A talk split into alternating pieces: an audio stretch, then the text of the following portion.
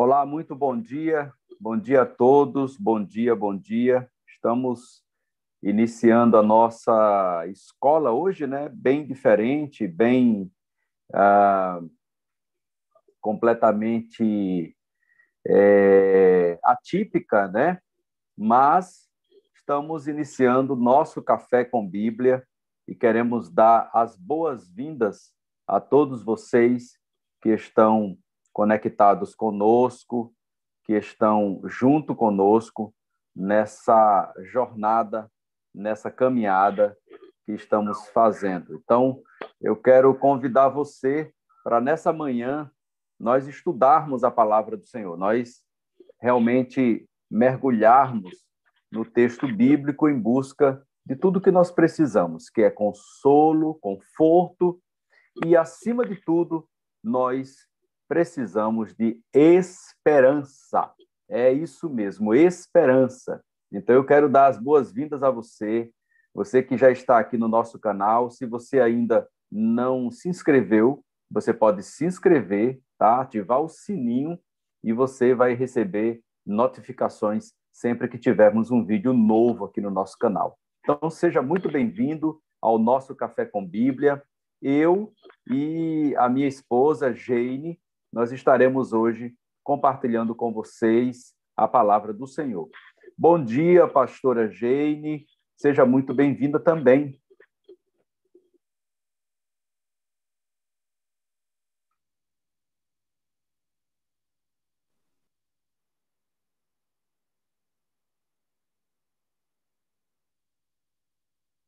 Bom dia.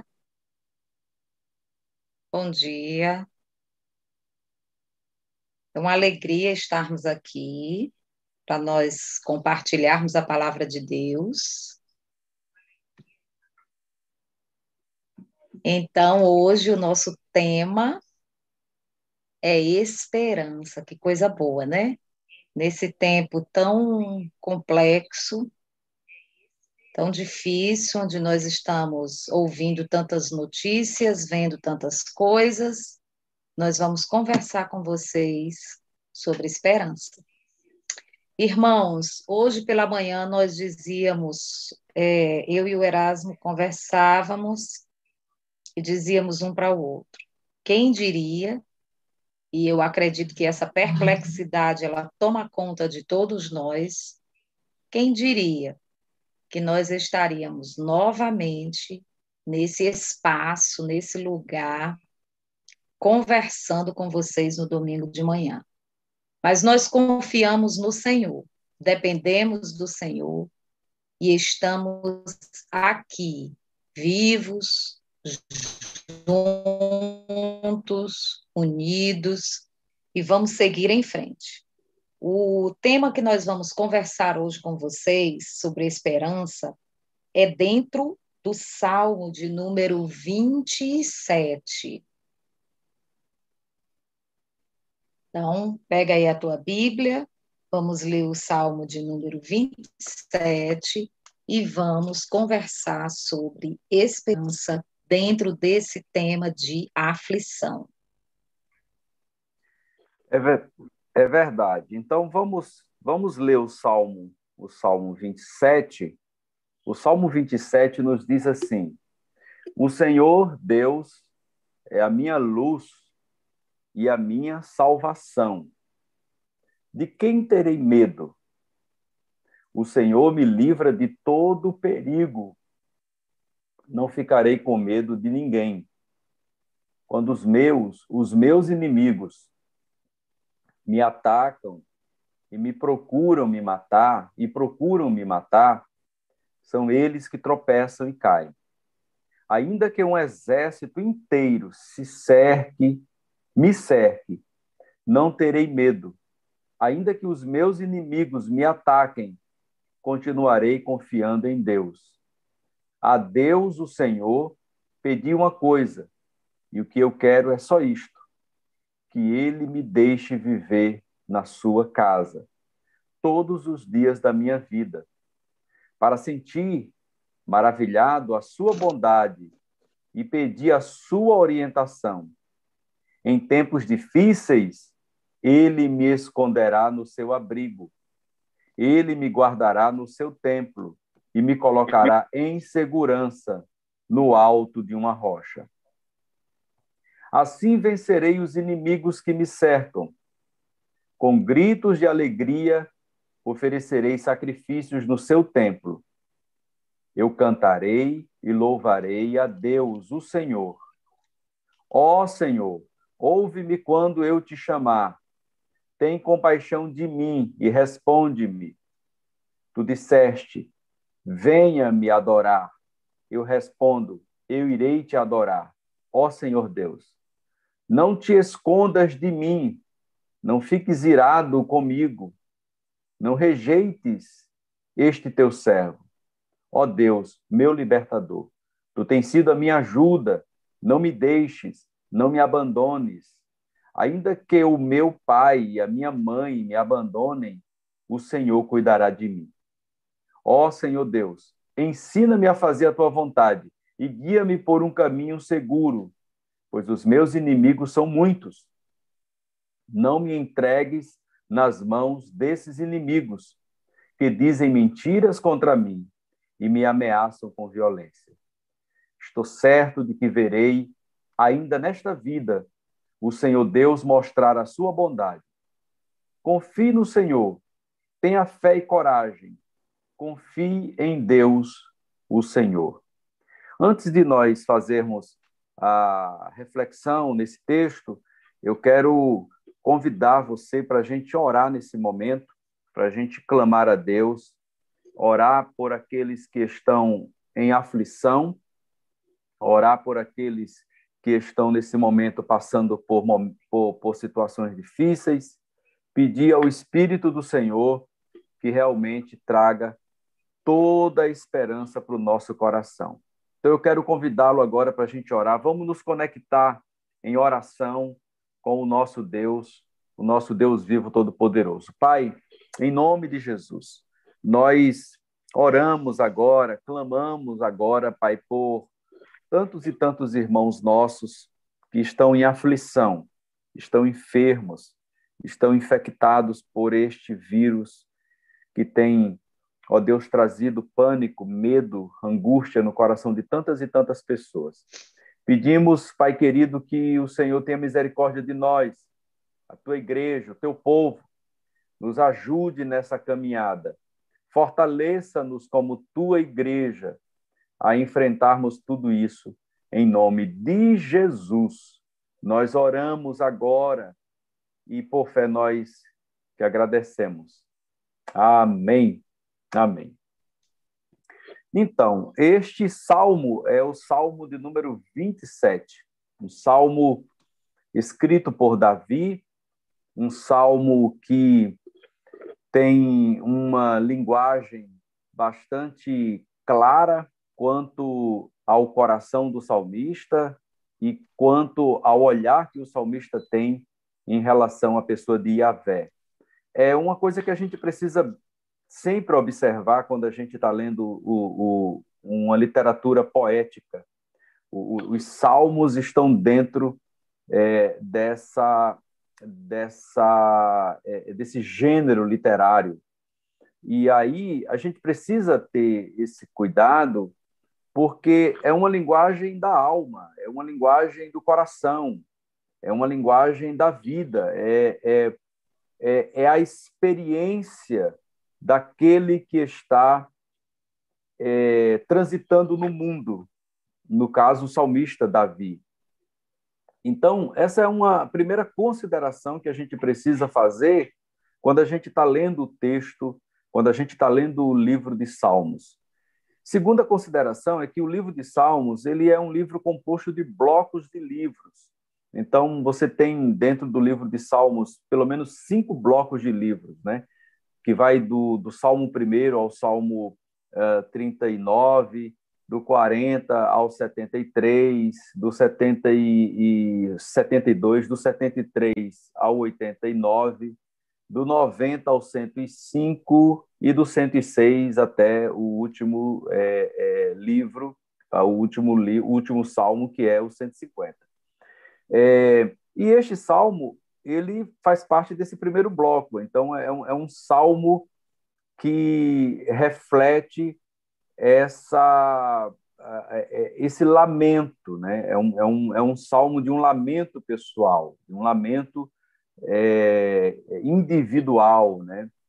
É alguém que está realmente colocando.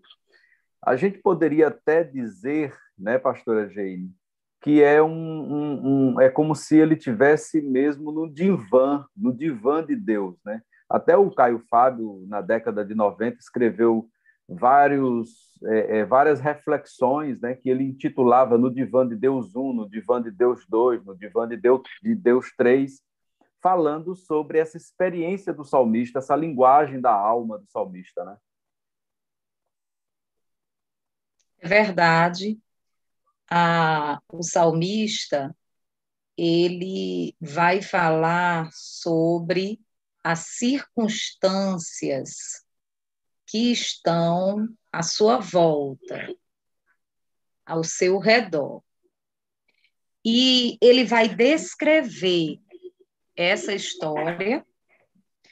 E quando o salmista descreve o cenário que estava ao seu redor, é interessante que ele não assume uma postura negacionista diante do cenário. Ele fala do cenário, ele relata o que ele enxerga, ele não esconde que havia inimigos, que haviam malfeitores, que haviam tramas contra ele, ele não esconde de Deus os seus medos. Por isso, tem um, um, um dos estudiosos que vai distribuir esse salmo em três partes, e nessas três partes que ele vai falar, ele vai dizer, ou perícopes, como Erasmo costuma dizer, então ele vai dizer o seguinte, que o salmo, na primeira perícope, que vai dos versículos 1 ao 6. Ele vai falar sobre esse medo das circunstâncias, ele faz um relato o que estava acontecendo ao seu redor. Ele enxerga o que estava à sua volta. Como nós falamos, ele não assume uma postura negacionista. Como nós vemos algumas pessoas diante do que nós estamos vivendo nesses dias da pandemia, nós vemos algumas pessoas assumindo uma postura negacionista, outros assumindo uma postura de pavor. Então, nós precisamos, nesse tempo, Igreja do Senhor, olhar para a Bíblia. Nós precisamos procurar, tá? Nós estamos sofrendo tudo isso. Nós não somos os únicos no mundo, nós temos ah, pessoas que viveram antes de nós e que tiveram que lidar com o sofrimento, e o que que a Bíblia fala de sofrimento, de medo, de esperança, o que que a Bíblia traz para mim sobre isso. Então, o que nós encontramos aqui, na experiência de Davi, é que ele trata no Salmo 27 dos seus medos, mas ele não trata dos seus medos sem lembrar de quem Deus é na sua existência, na sua história. E aí está a minha questão e a sua. É aí onde mora o nosso, o nosso ponto de, de entrave. É que muitas vezes a nossa mente ela reconhece a existência de Deus, nós sabemos muito, nós lemos bastante sobre Deus e nós precisamos aplicar isso dentro da nossa história. É exatamente isso que o salmista faz. Ele pega essa emoção chamada medo e ele vai aplicar isso submetendo os seus medos à pessoa de Deus submetendo os seus medos à, à, à soberania, à majestade de Deus, mas ele não nega os seus medos. Então, ele vai falar do medo das circunstâncias até o versículo 6, do medo do fracasso, do 7 ao 10, e vai falar do medo do futuro, dos versículos 11 ao 14. Então, agora nós vamos conversar sobre como o salmista descreve o seu cenário, como o salmista descreve os seus sentimentos e como a espiritualidade do salmista aparece no momento da dor, do sofrimento, e que palavras de esperança essa experiência de Davi nos traz. E uma coisa que nós precisamos perceber logo de início, né? Vocês que estão conectados conosco, nós queremos agradecer demais a sua participação. Nós temos muita gente aqui participando no nosso chat. Eu quero pedir para você, se você tiver alguma pergunta depois, no final a gente vai abrir um espaço para a gente, é, de repente, ajudar você em alguma dúvida que você tenha, tá? Nós vamos abrir um momento no final. Mas eu queria pontuar o, o início do salmo, logo, ele vai dizer que Iavé é a minha luz e a minha salvação. Essa é uma, é uma, é uma afirmação que nós precisamos realmente é, abrir ela, né? abrir ela na tela da Escritura, porque não é uma afirmação à toa, não é a fala do salmista não é tipo alguma coisa que veio na mente dele, ele disse sobre Deus. Não. Isso faz parte de uma compreensão de quem é o Criador, de quem é o Iavé. Então, a questão aí do salmista é que ele olha e ele enxerga quem é Deus, quem é Yahvé, quem é o Criador. Então ele diz: Ele é a minha luz. Amigo, isso já isso é como um farol, né? Isso já acende um, um, uma, uma, uma, um farol à sua frente para você compreender muita coisa. Por quê? Porque o salmista está dizendo, está falando de alguém que criou todas as coisas pela palavra do seu poder. Foi o Criador que disse: haja luz. E houve luz. E olha como isso é interessante, porque é, é o que Jesus vai dizer, é o que Jesus vai dizer em João: Eu sou a luz do mundo. E mais, o que, o que João vai dizer na primeira carta dele: quando ele afirma que Deus é luz. E aí ele chama os irmãos a andarem na luz. Então, quando o salmista está dizendo, o Senhor é a minha luz, ele está afirmando uma convicção teológica, uma convicção absolutamente fundamental para ele enfrentar os inimigos. É por isso que ele afirma: o Senhor é a minha luz e a minha salvação.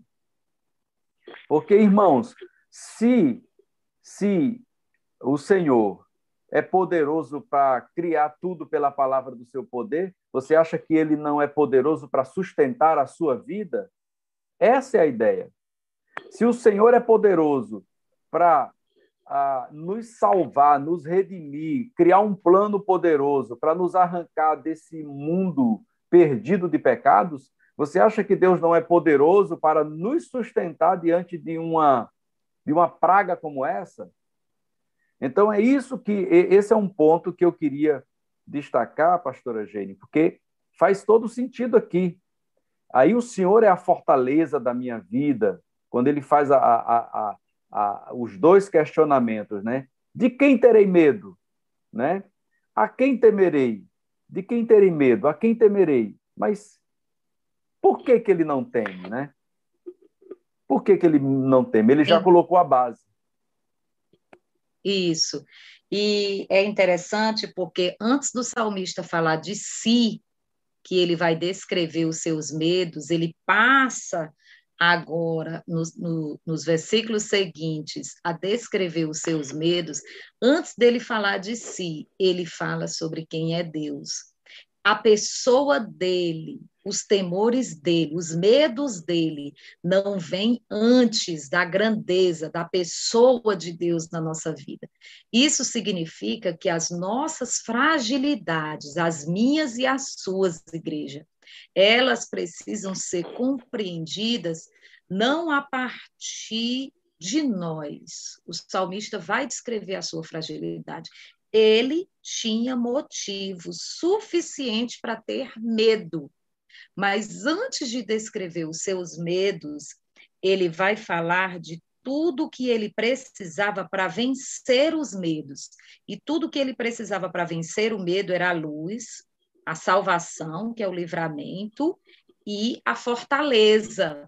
Então, quando ele descreve isso aqui, luz, livramento e fortaleza, ele estava dizendo: Deus é o ser perfeito e ele possui todas, todos os atributos, toda a perfeição para me livrar daquilo que eu estou enfrentando. Então o salmista ele só vai descrever o que estava acontecendo com ele quando primeiro ele reconhece quem é Deus na sua vida. É verdade. E aí você percebe o quanto isso faz toda a diferença na nossa caminhada cristã. Essa compreensão, é, é, essa, essa, essa percepção, né? É, lembrando aos nossos, aos nossos irmãos que o salmista, ele, aqui, Davi, ele está vivendo aquele momento da história da vida dele que ele está uh, sendo perseguido por Saul. Né? Esse é o contexto do Salmo 27. Davi é rei de Israel por direito, né? ele já tinha sido ungido, é, e agora é, não, não tinha assumido ainda, o Saul não queria é, é, é, é reconhecer, legitimar isso, tá?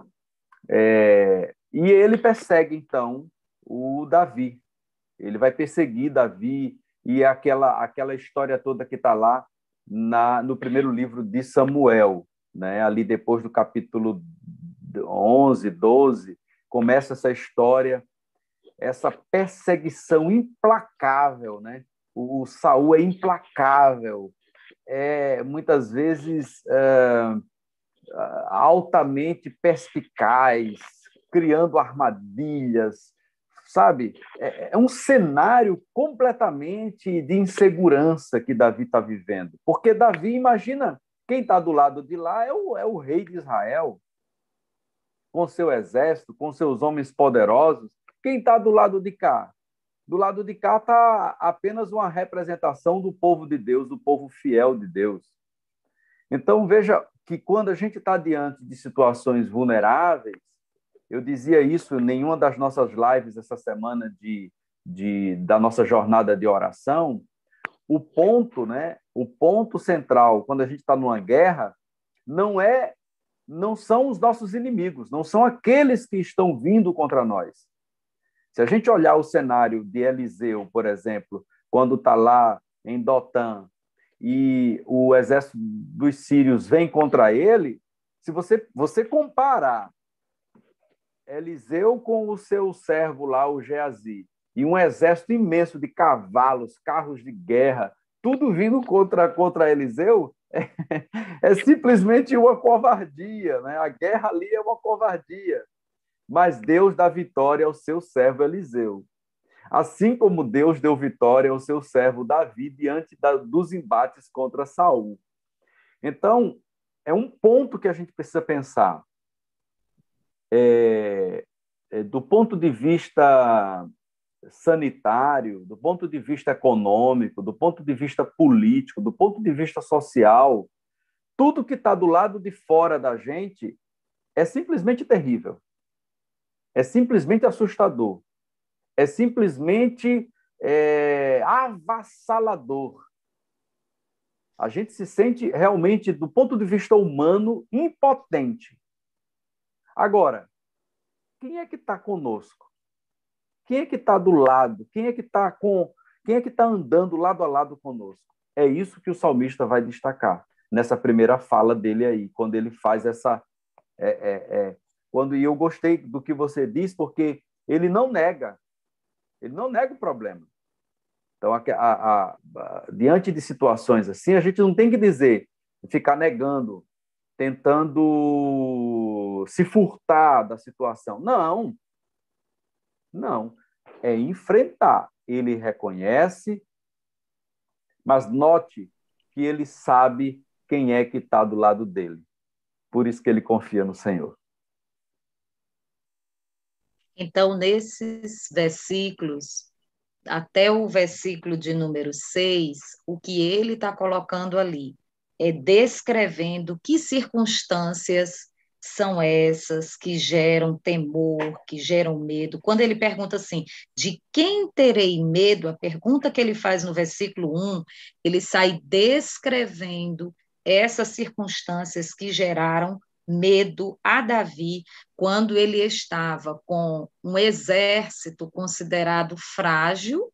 O exército de Davi era composto por aflitos de espírito, endividados, aquela escória da sociedade. Eles se juntaram a Davi.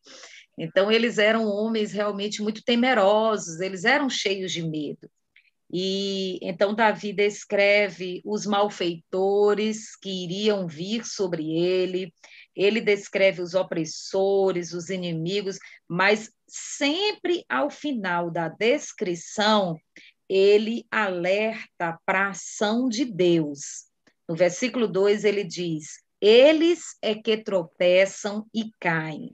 Quando no versículo 3 ele fala sobre os seus inimigos acampados contra ele, ele fala do seu coração e, de, e fala ao mesmo tempo de confiança. Por isso esse salmo, ele traz esse diálogo e ao mesmo tempo ele traz alguns contrastes é, a perseguição, o louvor, a batalha, a adoração, o lamento, a confiança. Então, ele vai fazendo essa, essa composição, esse contraste. Irmãos, é como a minha vida e a sua. A nossa vida, ela é cheia, ela é repleta desses contrastes. Ora a gente está no monte, ora a gente está no vale. É porque a gente não ama Jesus? Não, nós amamos ao Senhor.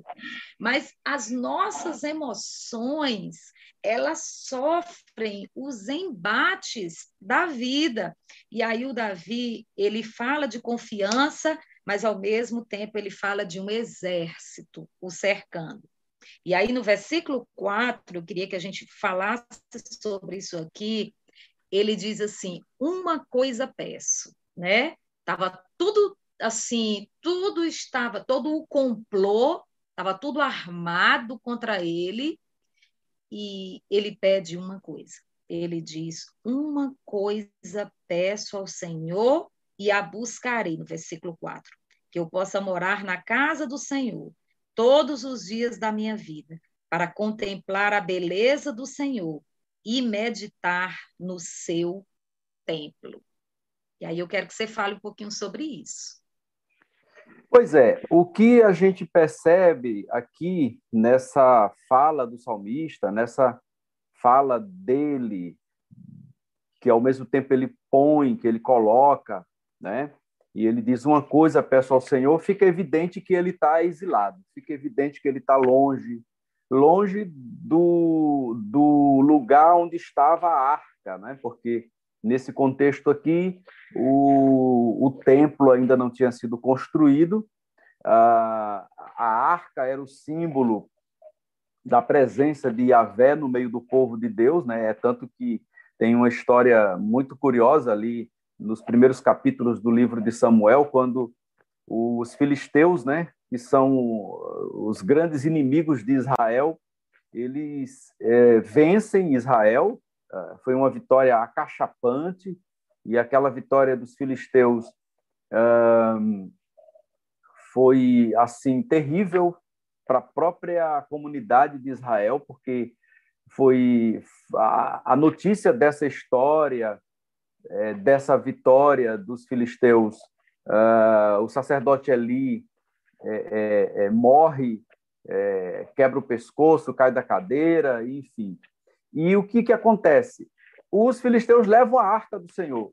E a arca vai para várias cidades dos filisteus, e aonde a arca vai, Deus manifesta do seu glorioso poder, e os filisteus chegam à conclusão de que não, nós não queremos esse, esse negócio conosco, não, vamos devolver isso aqui para Israel. Então, assim, a arca era o símbolo da presença de Deus, e, e, e, e o texto aqui revela que Davi está realmente nessa, nessa jornada de fuga né, fugindo de Saul, dos seus inimigos, mas ele tem uma coisa, ele, ele tem, isso aqui é uma fala que, ao mesmo tempo é, que fala é, é dessa arca, dessa presença de Deus, né, é, isso aqui também fala desse símbolo, né, o, o, o templo como sendo o, o, o símbolo da presença de Deus. Né? E a Vé estava no templo, e a Vé estava é, no lugar da sua habitação. Tá? E, e aí, quando a gente amplia isso na própria Escritura, né, a gente precisa fazer sempre isso. Né? Quando a gente está estudando o Antigo Testamento, a gente precisa estar tá fazendo isso porque eu vou chamar sua atenção agora para o que eu vou falar. Você que está aí acompanhando essa live, está tomando um cafezinho aí ao redor da mesa. Poxa, que pena que eu não tenho nenhum café aqui para tomar. Então, nós estamos tomando café com Bíblia aqui, né? Mas você que está aí, eu queria chamar a sua atenção para isso. Não existe essa história de Antigo Testamento e Novo Testamento como dois blocos separados existe uma história contínua, não existe uma descontinuidade. A, a, a, história do Antigo Testamento ela se dilui na história do Novo Testamento. Então, o que, o que a gente precisa entender é que o Antigo Testamento é uma, é, são reflexos, são, é, são, são manifestações progressivas daquilo que aconteceria no Novo Testamento através da pessoa de Jesus. Por isso que o livro dos Salmos, ele é um livro que apresenta uma expectativa em relação ao cumprimento das promessas de Deus. E essas promessas, elas se cumprem fundamentalmente na pessoa de Jesus. Essas promessas, elas se cumprem em Jesus. Então, quando quando você vê a linguagem do templo aqui, e no Antigo Testamento Deus estava no templo realmente, mas aí quando você vem para o Novo Testamento, nessa perspectiva de continuidade, o que acontece é o seguinte: é que Jesus ele vai abarcar, né, aglutinar na figura, na pessoa dele, todas essas representações. Então agora a pessoa de Jesus a pessoa de Jesus é muito é, é maior, muito mais significante do que o templo, né? Por exemplo, Jesus está lá em João e ele diz que ele destruirá esse templo e com três dias o reconstruirá. O seu auditório não entendeu absolutamente nada, mas ele estava falando dele. Ele agora no Novo Testamento é o lugar da presença absoluta e plena de Yahvé. Ele é Deus encarnado. Então, se queremos a presença dele, se queremos a presença de Deus, devemos estar nele, em Jesus. Essa é a perspectiva. Por isso que a gente precisa entender que quando a gente fala de templo hoje no nosso contexto, né? Templo, igreja, templo, lugar, templo, geografia, nós não estamos falando da figura desse templo do Antigo Testamento. Nós estamos falando de um lugar onde a comunidade dos santos se reúne para estar em comunhão com o Deus Todo-Poderoso, através da pessoa de Jesus Cristo. Agora, em Jesus, eu e você carregamos a presença do Senhor em nós, pelo Espírito Santo. Foi por isso que, quando Jesus foi elevado às alturas, ele liberou sobre nós o seu Espírito. Dá para você perceber isso? Essa perspectiva do verso 4. Olha agora interessante. O verso 5 diz: Pois no dia da adversidade ele me ocultará no seu tabernáculo, no seu pavilhão, né? Pavilhão. Ele usa a palavra aqui pavilhão, né? É uma ideia de um bosque cerrado, de um abrigo, de um esconderijo, de uma tenda, né? Ele me ocultará na sua tenda, no recôndito do seu tabernáculo. O tabernáculo como sendo essa essa tenda também, né? É, lá uma, uma referência a, a, ao, ao, a, ao tabernáculo lá do deserto. É, me acolherá, é levar-me-á sobre uma rocha, tá? É, isso aqui, na linguagem daquele tempo, daquela época, é, por exemplo, quando você visitava a casa de alguém, quando você ia à tenda de alguém, é, você estava sob a proteção daquele alguém. Nesse contexto é, é, do, da, dessa, desses povos, né, Israel, que estava habitando nesse contexto sociocultural aí é, mil anos antes de Cristo, é, existia essa referência. Quando você ia na casa de alguém, tá, visitar alguém, na tenda de alguém, aquele alguém que te recebia na sua tenda, ele, ele, você estava protegido por ele, você estava guardado ali. Ali ninguém poderia entrar e de repente tentar alguma coisa contra você. Então a linguagem do salmista, você vê que não é uma linguagem assim. A Bíblia não foi escrita por um alguém no mundo etéreo, né, fora, deslocado de um ambiente social. Ele está carregado de uma linguagem do seu tempo, de uma linguagem do seu tempo. Quer dizer, ele, ele usa uma linguagem do seu tempo para falar sobre a relação dele com Deus. Estar na presença de Deus é estar guardado, é estar protegido contra toda e qualquer manifestação de, de, de alguém que venha contra nós. Tá? Então, isso aqui é uma referência muito interessante que nós precisamos é, é, destacar. E aí ele fecha no verso 6: Agora será exaltada a minha cabeça acima dos inimigos que me cercam, no seu tabernáculo oferecerei sacrifício de júbilo, cantarei e salmodiarei ao Senhor. É, essa primeira parte aí é muito interessante, né?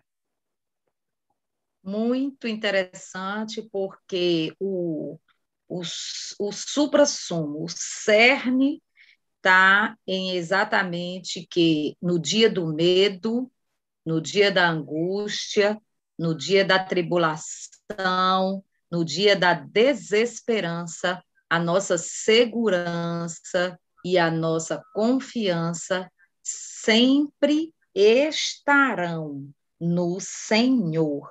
E aí, como nós estamos aqui trabalhando esse salmo, e o Davi ele passa do versículo 7 até o versículo 10 agora a descrever o medo do fracasso. O medo que estava fora dele, que era o que estava acontecendo ao seu redor, agora ele vai descrever algo que está nele, que é o medo do fracasso. O fracasso, ele é uma sensação interna, interior, porque todos nós respondemos às situações que estão à nossa volta. Então, ele fala da situação que era o exército que estava contra ele, agora, do que estava acontecendo fora dele, que era a perseguição de Saul. Agora, ele vai falar do que está acontecendo nele, dos versículos 7 ao 10, ele vai falar como ele está vivendo isso, como ele está vivenciando, atravessando tudo isso. Aí ele diz: Ouve, Senhor, a minha voz quando eu clamo. Tem compaixão de mim, responde-me. Ao meu coração me ocorre. Busquem a minha presença, buscarei, Senhor, a tua presença. Não me esconda, Senhor, a tua face. Não rejeites com ira o teu servo.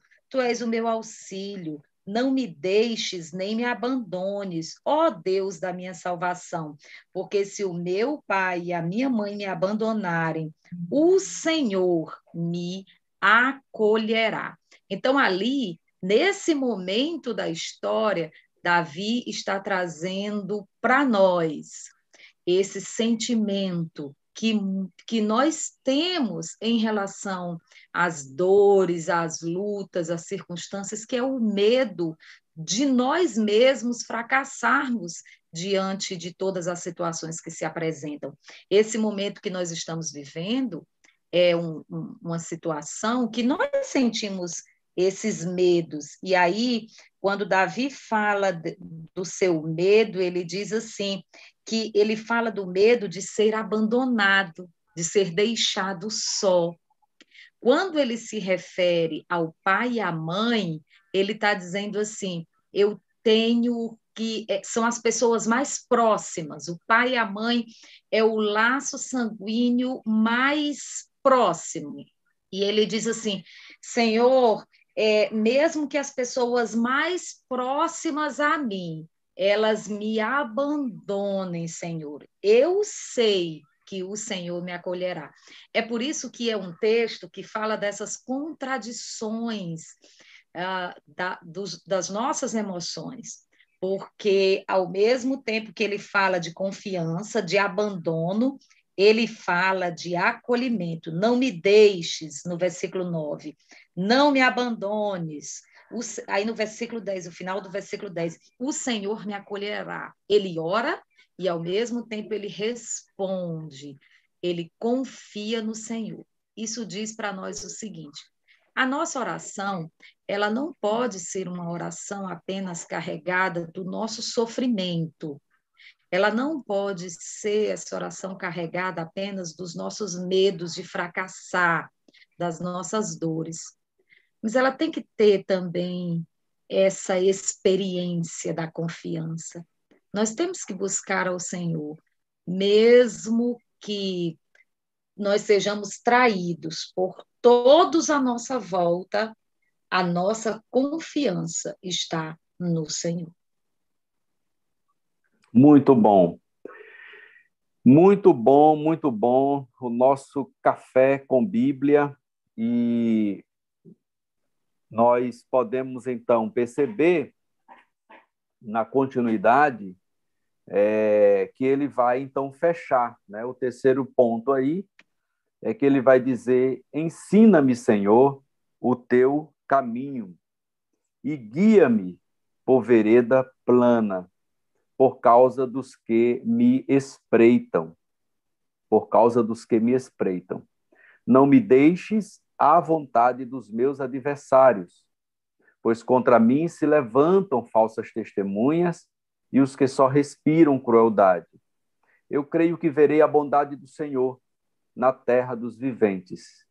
Espera pelo Senhor, tem bom ânimo e fortifique-se o teu coração. Espera, pois, pelo Senhor. Aqui ele vai fazer uma projeção. Aqui ele vai é, apontar para frente, apontar para a expectativa que ele tem. É, na verdade, é, para vencermos o medo, nós precisamos de esperança. Mas não é uma esperança no escuro, é uma esperança viva, é uma esperança que tem um fundamento, e esse fundamento ele já pôs. Ele fundamenta, esse fundamento ele já pôs. O Senhor é a minha luz e a minha salvação. Então ele já pôs o fundamento. Agora, dos versículos 11 em diante, ele vai apontar para o futuro. E, e, eu acho muito interessante o, o, o, que, o, o que o, o que um certo autor falou sobre, sobre esses versículos aqui é que, na realidade, nós nunca ficamos sem uma batalha. É, é como se o salmista aqui, ao apontar para o futuro, ele, ele, ele refletisse o seguinte: eu estou vencendo essa batalha presente, mas existirão outras batalhas existirão outras lutas, existirão outros momentos que me desafiarão a fé. E, e, aqui eu acho muito legal quando a gente pega esse fio da história, né? Quando a gente pega esse fio da história e a gente sai costurando ele na nossa vida. Porque a gente olha para o passado a gente reflete o presente e olha para o futuro. E a gente vai perceber o seguinte: nós nunca ficamos sem uma batalha. Eu não sei se você tem a mesma sensação que eu, mas nós nunca ficamos sem uma batalha. Sempre temos uma batalha para batalhar, uma guerra para lutar. Sempre. Hoje é o Covid-19. Amanhã, bom, eu não sei, mas eu sei que terão sempre batalhas. Por que, que eu sei que terão sempre batalhas? E aí é uma visão fundamentalmente bíblica, voltada para a realidade. O pecado ainda está no mundo. E a realidade do pecado é que promove esses desequilíbrios sociais, econômicos, sanitários, políticos e etc, etc, etc. Então o salmista ele vai olhar para agora uma outra questão que eu acho legal é que é, isso é uma linguagem dos salmos, né? Eu, eu acho isso muito legal. É, é, o, o, salmista ele fala com ele aí, né? Ao mesmo tempo que ele, ele aponta para o futuro, né? É, você pode lembrar, por exemplo, comigo do, do Salmo, acho que 46, quando ele diz assim, ele fala para ele mesmo, né? Por que te abates, ó minha alma, né? Aí ele vai dizer no verso 13: Eu creio que verei a bondade do Senhor na terra dos viventes. Aí ele diz assim: espera pelo Senhor. Quer dizer, ele está falando para ele: espera pelo Senhor. Tem bom ânimo e fortifique-se no teu coração. Espera, pois, pelo Senhor. Então, é, é, uma, é uma esperança que está fundamentalmente ligada com a figura de Yahvé, e é uma esperança é, realista. Outras batalhas virão, outras lutas virão, mas eu sei em quem confio. Eu sei quem é o meu Senhor. E, e aí, pastora Gênia, eu queria falar o seguinte: ah, legal demais isso. Quando Jesus está lá no deserto, e o, o, o, acho que é o Mateus que fala isso, né? É, ele diz o seguinte: que quando Jesus é tentado e ele vence a tentação, ele vai dizer que Satanás o deixou até momento oportuno. é muita loucura, né? Satanás o deixou até momento oportuno, ou seja, Jesus tinha vencido, olha, o Filho de Deus encarnado, mas o narrador coloca bem claro: Satanás o deixou até momento oportuno. Então, meu irmão, você que está acompanhando o nosso Café com Bíblia aí, saiba de uma coisa: outras batalhas virão. O segredo é confiar no Senhor, é colocar toda a sua esperança no Senhor. A batalha de Davi era uma batalha contra o exército de Saul. Saul tinha percebido que Davi seria o sucessor no trono de Israel. Por isso ele queria matá-lo, porque ele queria que o sucessor ao trono fosse o seu filho. E Deus já havia ungido, já havia separado a Davi, tanto é que Saul diz isso claramente, que sabia que Davi assumiria o trono de Israel.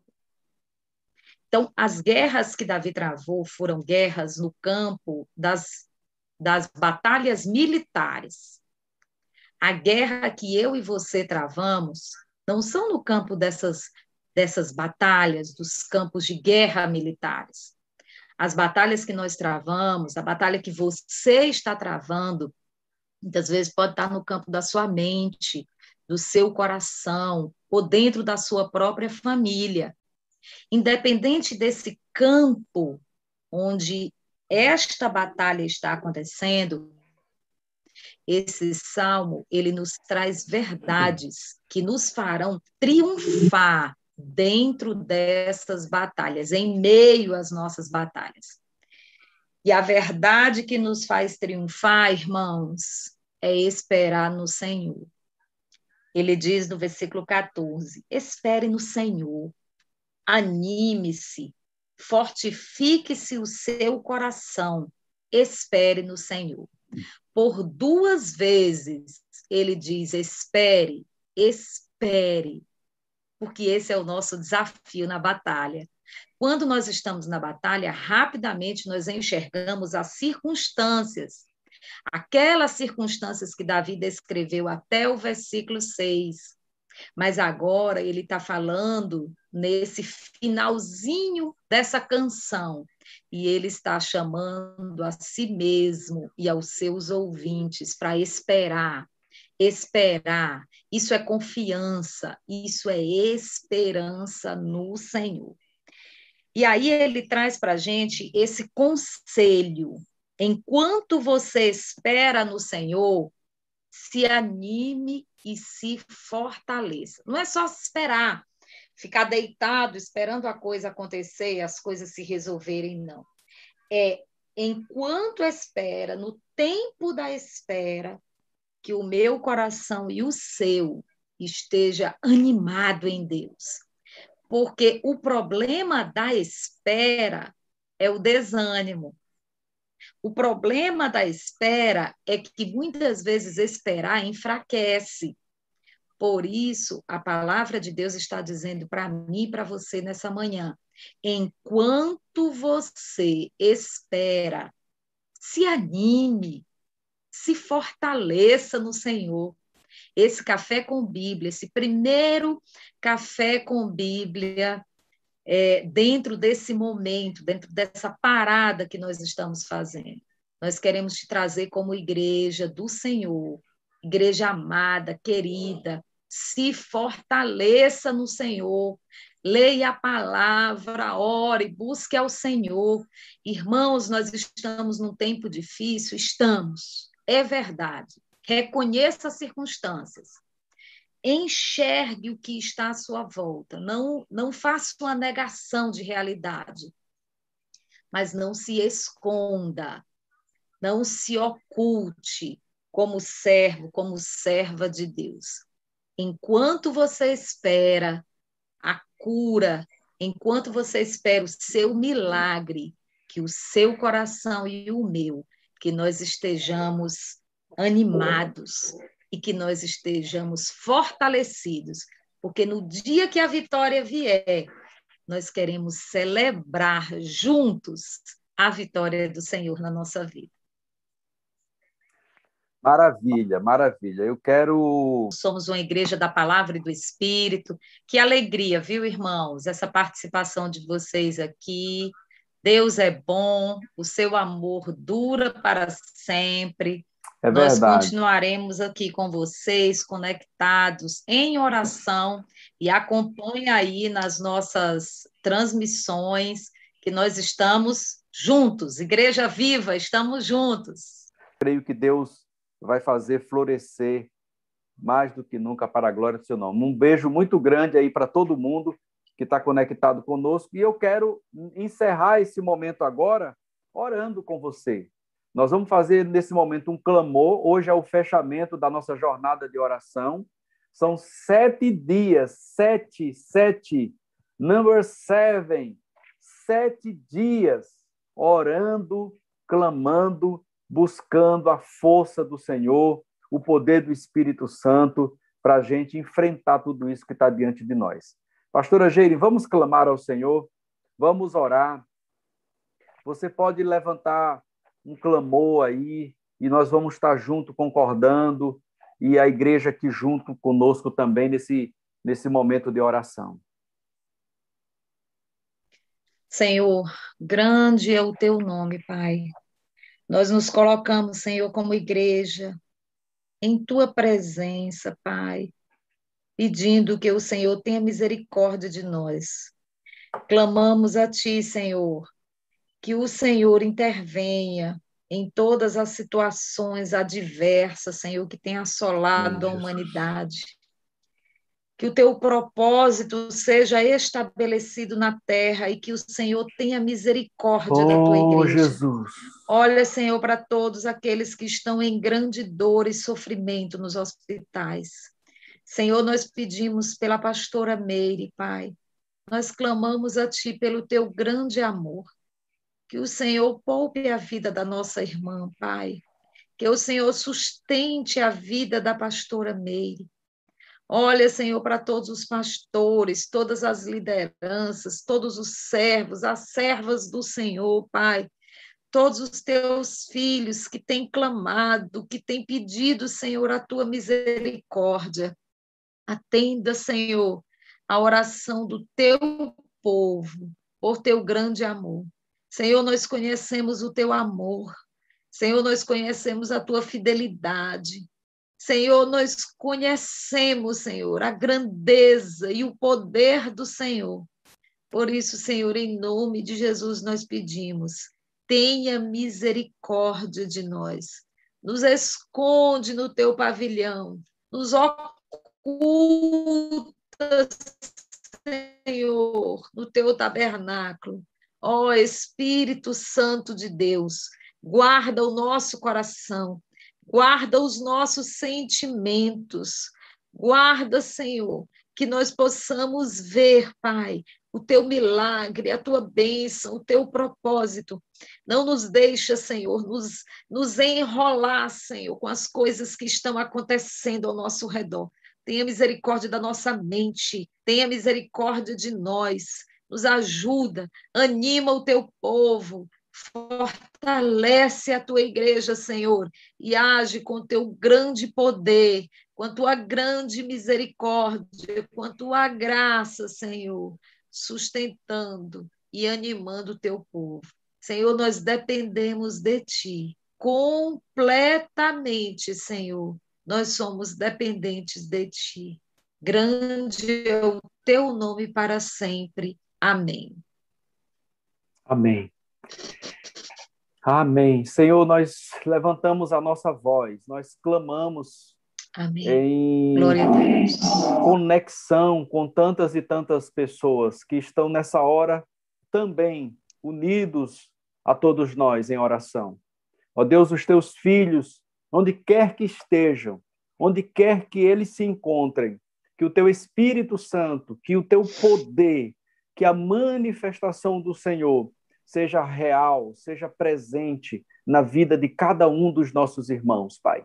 Nós pedimos que sobre eles venha espírito de ousadia, de intrepidez, de, ó Deus, coragem, Senhor, para olhar para frente, para olhar adiante, para ser fortalecido na força e no poder do teu Espírito Santo. Nós oramos agora, Jesus e pedimos milagre, e pedimos que o Senhor faça prodígios. O Senhor é Deus de milagres, o Senhor é Deus que faz coisas extraordinárias na vida do teu povo, Senhor. E nessa hora nós oramos, pedimos que o Senhor intervenha pela tua graça e misericórdia sobre aqueles que estão enfermos, infectados, com os pulmões, ó Deus, inflamados. É, ó Deus, que o Senhor é, toque na vida deles, onde quer que eles estejam, e eles sejam sarados, curados em nome de Jesus. Em nome de Jesus, porque o Senhor é a nossa luz e a nossa salvação. A quem teremos medo? De quem teremos medo, Senhor? O Senhor é a nossa fortaleza, o Senhor é o nosso uh, refúgio. E nós oramos agora em nome de Jesus.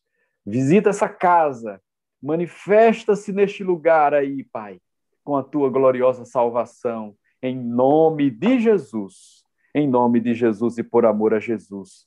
Amém e amém. Glória a Deus. Aleluia. A vitória é nossa no poder do nome de Jesus.